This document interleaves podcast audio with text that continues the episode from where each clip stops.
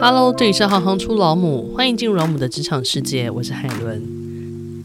欢迎进入饮食文化研究者的职业快问快答。大家好，我是徐仲，我是即将快问快答的那个人。请问一下徐仲，您自己当初为什么会选择营养系就读？那后来为什么又选择了美食科技大学继续深造呢？你要官方答案还是私人答案，还是两个一起？呃，都想听哎。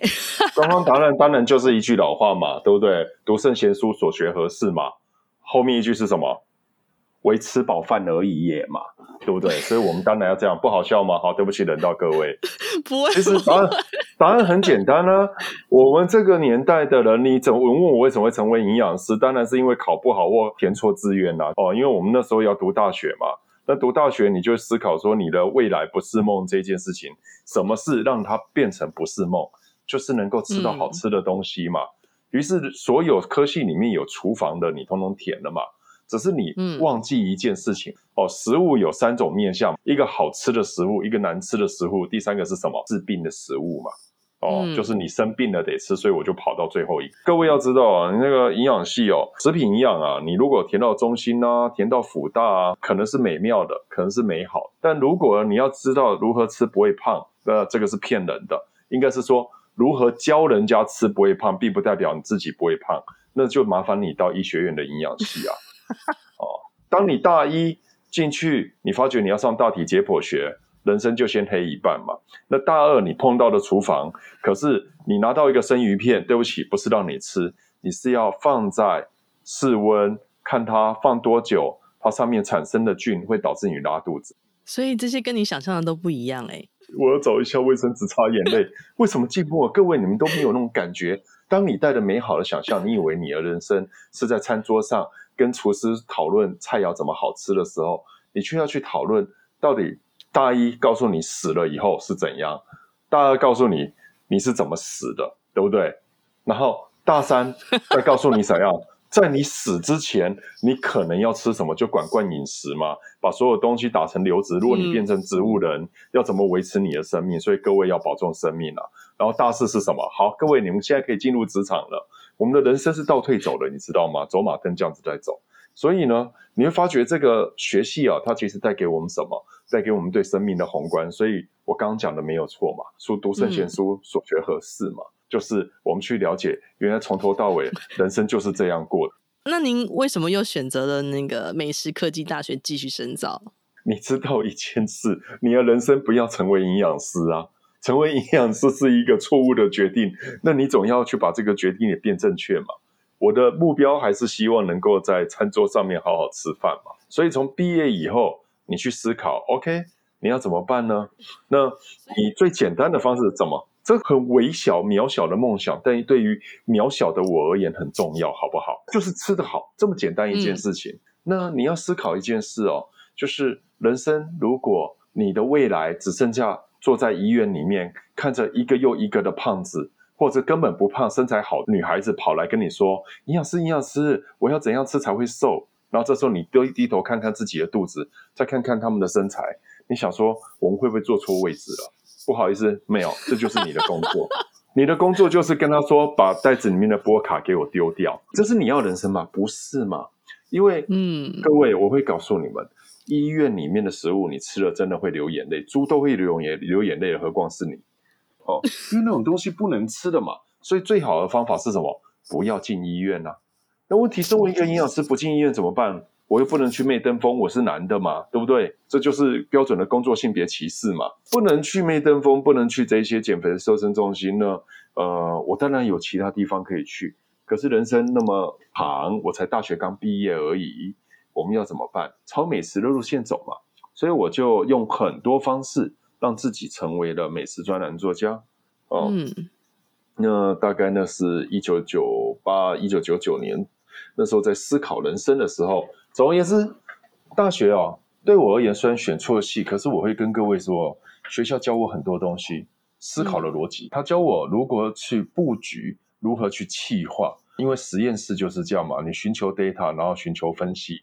然后找到一个最正确的路，然后去证明它。这整个系列的思考对我人生是重要的。所以，当我成为一个美食专栏作家之后，下一步是在思考什么？如何成为一个比较难以被取代的美食专栏作家。那为什么要这样讲？因为我是一个很幸运的人哦。嗯，我在两千零一年、两千零二年、两千零三年，我经历过媒体最辉煌的时代。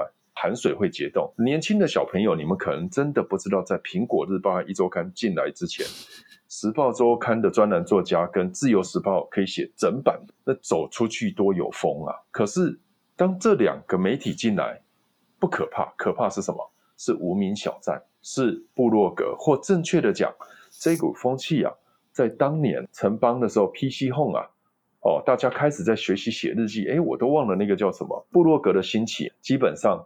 他们开始夺取了话语权，所以你会开始发觉哦，你不是唯一一个可以刊登对食物想法的人。这个对食物的诠释权开始下放给大家了，自媒体时代。那当接下来脸书，那又是另外一件事了。然后传统媒体开始慢慢渐渐哦，不论在发文的速度或者是专精度，你都没有办法跟人家比。那各位说什么叫没有办法跟人家比？你不是专栏作家吗？诶，没有错。可是各位，你要先搞清楚一件事哦。两千零三年的无名小站时代啊，那个时候的很多部落客啊，他们是有钱到极点，闲到极点，然后呢，就是只想证明记者都是一群没味蕾的人的人。嗯。就是我遇过很多那个，我认识一个二十八岁，他爸爸送他四亿台币，然后给他一间公司让他管，所以呢。他人生没有什么目标，所以他就是今天想要吃日本的哪一间寿司，他搭了飞机就去日本住两个晚上，吃完再回来。那或者直接去泰国哦，直接去法国，他高兴吃什么他就去。我认识一些人，那这些人他们在追求饮食这一条路哦，他们当初写哎又都很会写，因为学历也不低哦，就跟你说那种金钱堆积出来的学历哦，嗯、这种到处留学过，当他们在看我们这一些人在写法国菜。我们可能是嗯哦，存好久的钱才有机会去日本，然后跟着这个日本的媒体采访团哦，然后去了解日本什么叫好吃的。而我们这个等级怎么跟他拼？嗯、他可能是去意大利是阿玛尼的总部的人特别接待他，让他吃什么东西，还是怎样怎样怎样？所以他们那时候写的文章啊，其实在某个程度上，他们只想证明说：哎呀，您这些媒体记者没什么了不起的。那你是真的受到打击。是真的受到打击，这个打击呢，基本上我的同业不知道有没有发现，这个我们不讨论。但我个人有发现一件事啊，如果我只是继续写好不好吃啊，那这件事情呢，其实迟早被取代，因为一定有人比我更有钱、更闲、文笔更好。那怎么办？那话说回来，我的本业还是营养师啊。那在看营养师这个结构的时候，它其实。你在分析食物的时候是有你的优势，因为你可以用食品科学的概念来看它。于是我就想，我或许应该转个方向，不是满足自己。老实说了，自己这样吃吃喝喝哈这么多年，对我而言，我觉得其实够了，有点腻了。哦，那各位我会这样说：你如果觉得吃冰双麒麟、吃冰淇淋很愉快，但是如果你的工作就是每天吃冰淇淋，你可能到后来你也不会愉快。我这样讲对吧？嗯，哦，所以对我而言，吃高档菜啊，那个时候其实一个人一千块就算是高档的啦。那个王品牛排还在九百八的时代吧，那个时候其实我们吃那个七都里啊、新都里啊，一个人一千三、嗯，一千五就觉得哇，天哪，你人生过得好奢华哦。以媒体来看，因为我我毕竟把自己当做一个专栏作家嘛，慢慢你去思考什么是人生的意义。那思考人生意义是，嗯、当这些部落客不断的用。他们去法国哪里吃，然后吃一顿多少钱？然后你回来看看，那我们来拼这个钱。我跟你讲，人跟人比啊，会气死人。那怎么办呢？就不要比嘛。那不要比，你去寻求一件事情。哎，其实我的人生吃吃喝喝也就这样，过得很愉快，能不能更有意义？那您去意大利美食科技大学又学了些什么？有很多的人哦，问我去那边吃吃喝喝，看我写的文章，所以就跑去。但是我记得好几个人后来写信回来骂我说我骗他们，过得好痛苦。然后我想一想，我说哈，那可能大家大家可能搞不清楚一件事情。第一点呢，呃，我本科是营养，那也就是生化背景嘛，所以我去读这个学校，我个人觉得蛮简单的，因为它里面的生化对我而言跟幼稚园没两样。可是如果你没有碰过生化，对你而言可能就会很痛苦。嗯，因为这个美食科技大学啊，它最主要在每一个食物在教你品味之前，它一定会上一个科学相关的课程。原因是因为他认为全世界嗯用来沟通的通用语言不是英文，是科学，科学才是全世界共同沟通的语言啊。比如说。我们在讲一些食物的迷失的时候，呃，如果我说 stinking tofu，我说谁会取这么烂的名字？一开始就说这是臭的东西嘛。哦，那我会这样说：意大利的狗跟周拉那边卤肉也很臭啊，人家就不会取叫 stinking cheese 嘛，对不对？哦，所以如果你硬要讲这两个东西其实一样，为什么呢？乳酪是动物性蛋白质凝固之后跟微生物交合而成的，嗯，那臭豆腐。就是植物性蛋白凝结之后做成豆腐嘛，哦，嗯、跟微生物一起发酵所成为的一个食物，嗯、哦，所以你看，Gorgonzola 跟我们所谓的臭豆腐是一样，那回来就是你在沟通的方式不对嘛，哦，你取一个很烂的名字，然后再跟人家说，哦，这些高赛我高和姐啊，高跟姐啊，不对呀、啊，应该是你要去尊重这个味道，你可以不喜欢，我没有逼你。哦，可是如果你好好去欣赏，你可以了解，这就是台湾的生活的一部分。那我在学校学的是这一件事，因此呢，回来你的履历，你不可能跟老板说我很会吃，我很会沟通，这样对吗？不是嘛？那你就说为什么去学？我去读书的目的不是为了要找工作，我去读书的目的是我一开始本来就是去学习。我是为了对人家的做事态度有兴趣才去读这个书。前一个问题就是说，营养师感到困惑，我要找到一个新的方向，所以我想要透过饮食文化去了解自己嘛。那饮食文化在了解的过程中，我希望有系统化的学习，所以我到意大利来学。当时我们其实有一堂课是震撼教育哦，这堂课是这样：刚开学没多久，那是一个葡萄酒历史课，那我们规定要上一整天的葡萄酒历史课。那早上十点，对，我们是十点上课的哦。第一堂课，上课的前一个礼拜，老师会用 email 跟大家打声招呼嘛，哦，嗯、然后就会跟我们说，呃，今天是上第一页到五十页，请各位准备一下。所以老师走进来第一件事情就是问，哎，大家早啊，嗯，阳光很不错嘛。那我们大家翻开课本，那第一页到第五十页有没有任何问题呢？于是全班一片安静。老师说，那我再问一次好了。第一页到第五十页到底有没有问题？现在是最后机会，你们可以提出喽。那班上大家你看看我，我看看你，还是没有人讲话嘛？哦，耸耸肩，因为大家也不熟嘛。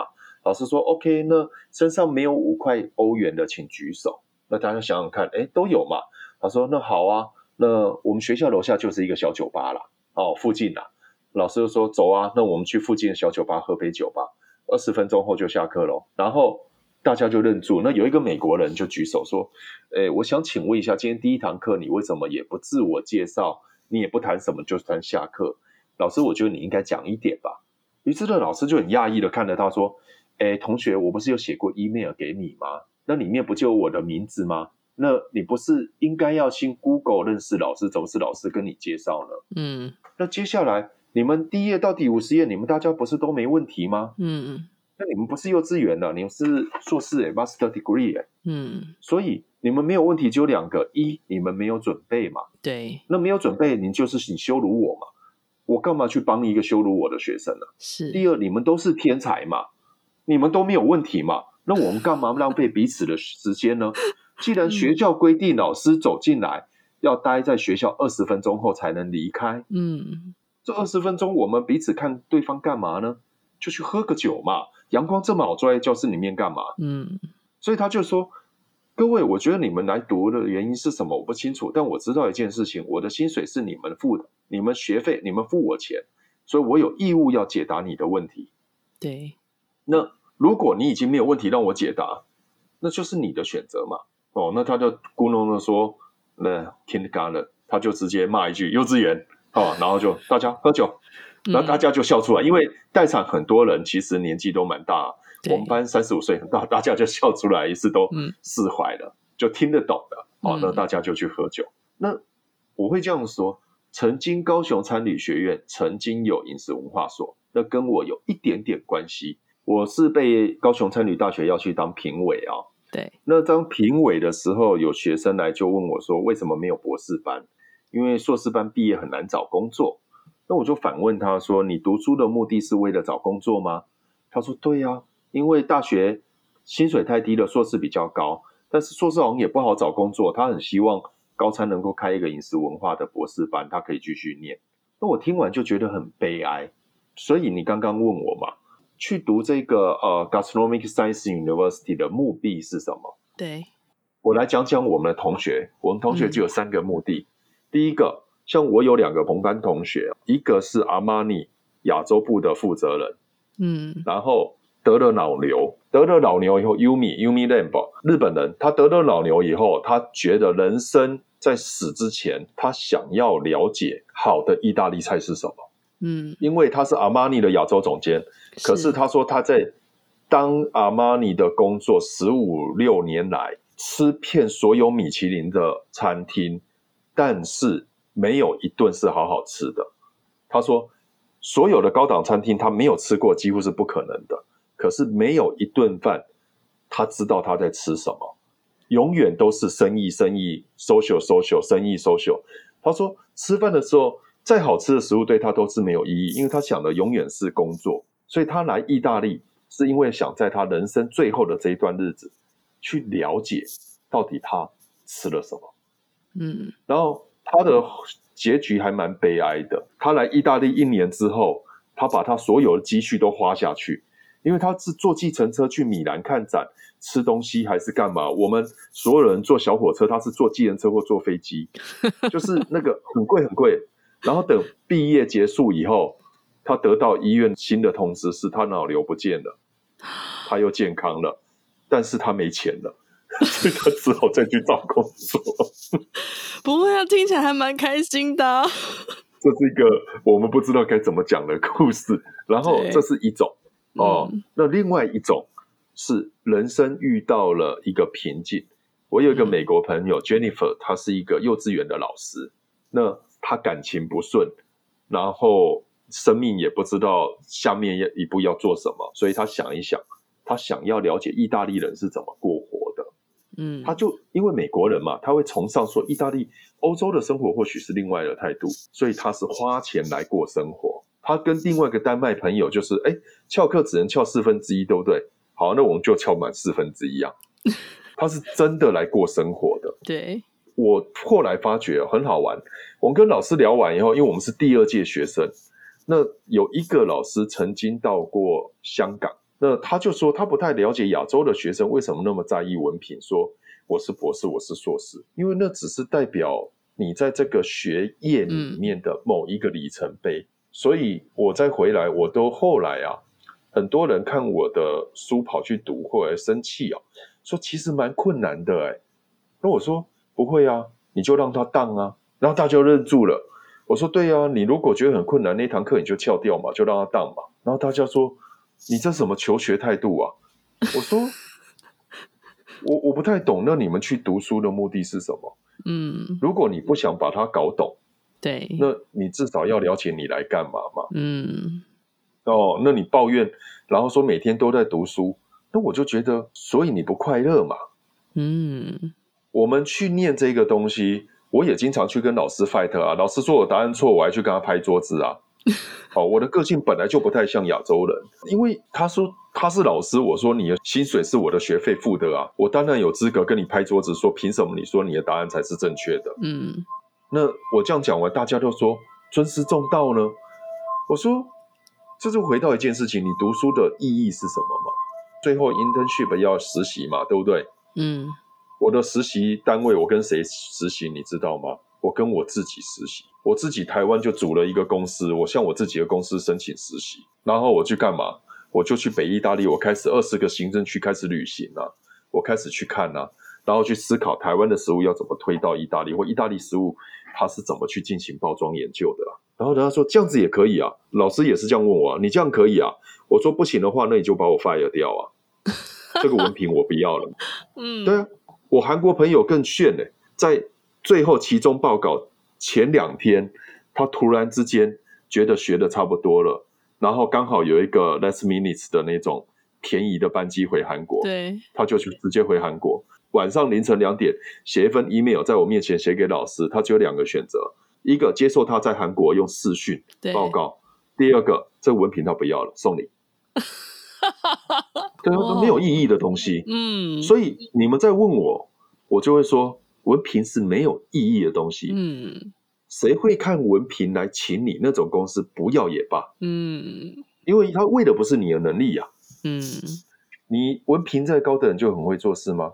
哼，那要看你是做什么了。对，我也不能说文凭不重要。对，可是我会说。你来读一个吃吃喝喝很愉快的学校，然后我也想说谁要请你？那会请你的公司，那我才怀疑有鬼嘞。谈笑之间在聊这些事，可是我觉得这里面真的有好多故事，而且就是你在这边看到的好多，应该是这么说啦。我为什么去选这个学校？嗯，当初去选我就没有打算拿文凭。嗯，那我去选是因为我很清楚知道为什么要去选。是的，所以呢，我是因为在研究台湾的酱油。哦，我感到了困惑，那我就去想要了解他怎么有系统的研究红酒。嗯，研究台湾的猪肉，我们那时候台湾猪肉，我在思考没有办法口蹄疫没有拔针，那如果拔针呢，要怎么推广？嗯，那人家为什么金华火腿跟那个 Prosciutto di Parma 之间的差异性在哪里？所以我给自己很多课题，我去非常忙，嗯，我基本上没有什么 social，我都在读书。嗯，那我每一个读书都是为了去充实我想要知道的学问，所以我就是利用学校。哦，我翘课翘得蛮疯的，我就是翘完四分之一，然后还会有一个老师哦，有一堂课把我点为全班最嗯，这样有点自夸哈，他说我全班文笔最好的，嗯。哦，但是一看就知道英文不是我的 mother language，所以他说你是文法几乎全错，但可以看得出你的文笔最有想象力，嗯。然后他要叫我起来念文章，我给他拒绝。他说：“为什么？”我说：“不好意思哈，因为我租的车哈要一个小时里面拿才会 三十 percent off 哈，所以呢，呃，我现在就要翘课了。那我打算去吃冰淇淋。对。然后他说：“Andy，我在上课诶。”我说：“我知道你在上课，但我作业已经交了，你也赞美我，已经赞美完了，对吧？那我现在想要从米兰到罗马，那我就拿一本 Gelato 的 Guidebook。”对，我三天里面我要吃十六家 Gelato。对，然后他说哦，然后我说这样子吧，尊重你，所以我告诉你说我现在要翘课，而不是我跟你说我去上厕所，然后就不回来。但是我现在就要执行这个计划，因为你们意大利 Bravo 太好了。嗯，然后他就呃一边愣愣的挥挥手，我一边挥挥手我就走了。嗯，那这就是我嘛，因为我很知道我要去干嘛。所以我是不是只有吃？我所有东西都是从学术端开始思考。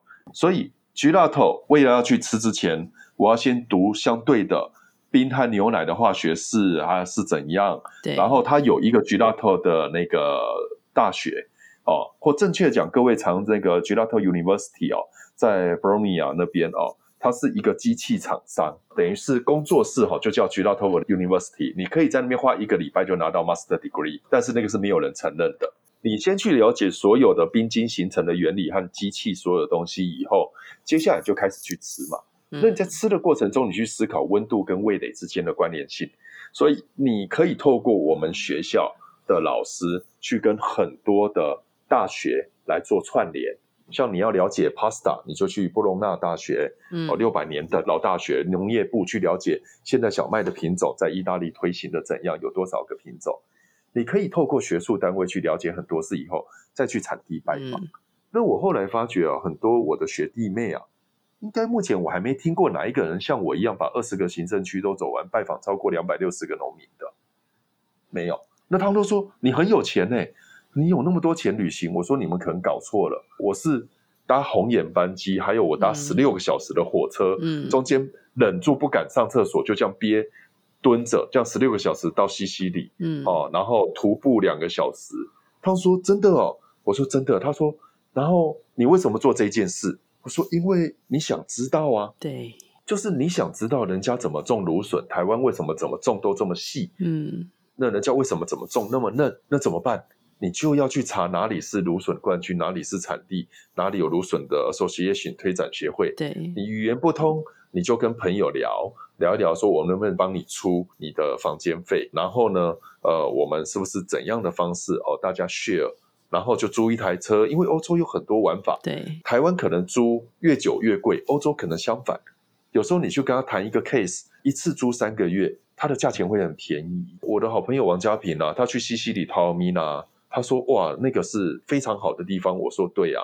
但唯一的差异是他住的旅馆是一个人三百欧一个晚上啊，然后我住的是一个人十欧啊，对不对？就是你、嗯、你知道有那个中国人开的那种要赌博的那种小旅馆吗？我还以为你是去住那个青年旅馆，青年旅馆要十八欧，十八欧贵八块，OK，太贵了，那个钱要存存起来吃。对你那个十欧是这样，你这个房间就是三十欧，但是呢，你可以用十欧的代价入住，那。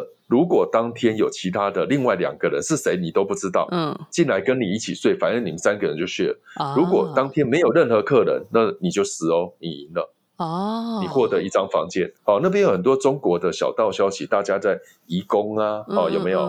就是他的很多工人还是那个需要临时住所的时候，对对对对，永远有那一种最底层，所以还是你就是睡火车站外面的长椅嘛。嗯，哦，有时候你那个红眼班机是凌晨两点，那你当天就不要睡了嘛。对，对不对？飞过去凌晨四点再窝一下，你在公车上面，反正你今天只要知道一件事情，你只要看起来。像乞丐，就没有人会去抢你。对，因为在欧洲，大家会担心的是这件事。的确，对呀、啊。那我穿的破破烂烂的，你我胡子都不刮，因为你去剪头发要很贵嘛，对不对？我就不刮胡子，也不没有在洗头，没有什么的，全身这样脏，一个衣服穿一个礼拜。我在农田里面走，我走多少的葡萄园？对。但是问题是，你跟这一些人聊完，他们会知道你对食物是有热情的。嗯。你会尊重他们，你跟他们一起生活，嗯，你不会因为这个农夫种出非常好的小麦而崇拜他，而讲一些恭维话，嗯，你会因为这个农夫愿意花时间去保护这个品种，对，然后他会花时间去研究怎么研磨面粉才会好吃，而你愿意睡他家的沙发，嗯，你愿意跟他交流，你愿意帮他扛面粉，而他会把你当做一个家人，嗯。如果你喜欢行行出老母，欢迎以行动力赞助老母，让我们能有更多的能量制播更好的节目，访问更多有趣的职业。如果有任何建议，欢迎到网站留言给我们。谢谢你们的支持与分享，我是海伦，我们下次见。